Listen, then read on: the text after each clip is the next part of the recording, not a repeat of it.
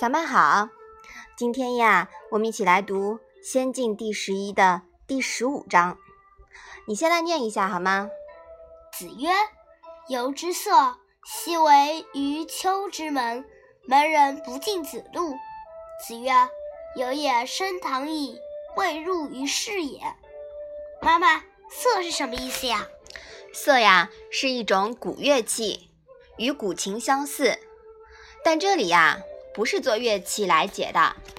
以子路的性格，他是不大会鼓瑟的。这里的瑟呢，是嘚瑟的瑟。你知道吗？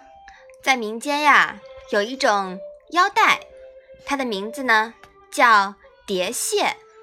那我们这里的嘚瑟呀，就是这个叠蟹的谐音。这种腰带啊，功能性很强，它可以挂很多东西。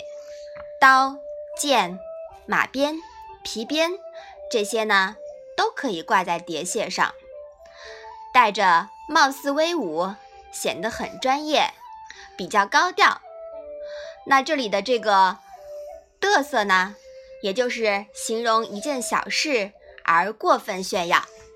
你看啊，我们现在是不是也经常会用嘚瑟这个词啊？嗯，那我们讲了以后你就知道啦。嘚瑟呀，原来是从叠戏而来的。妈咪，那“昔为于丘之门”是什么意思呢？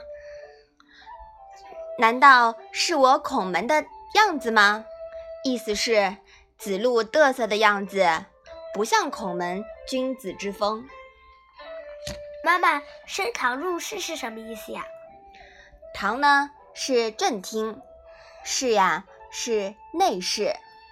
那深堂入室呢，是用以形容学习程度的深浅。那这一章的意思呀，你现在可不可以说说看？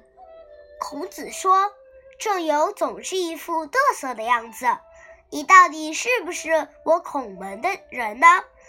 孔子的学生们因此都不尊敬子路。子路，孔子偏说：“仲由嘛，他在学习上。”已经达到了登堂的程度了，只是还没有入室罢了。这一章呀，孔子先是用责备的口气批评了子路，可是当其他门人都不尊敬子路时，他发现呀自己有点过了，于是便改口圆场，说子路已经登堂，但尚未入室，能登堂。成器了也是不错的。好，我们把这一章啊再来念一下。子曰：“由之色，昔为于丘之门，门人不进子路。”子曰：“由也升堂矣，未入于室也。”好，那我们今天的《论语》小问问就到这里吧。谢谢妈妈。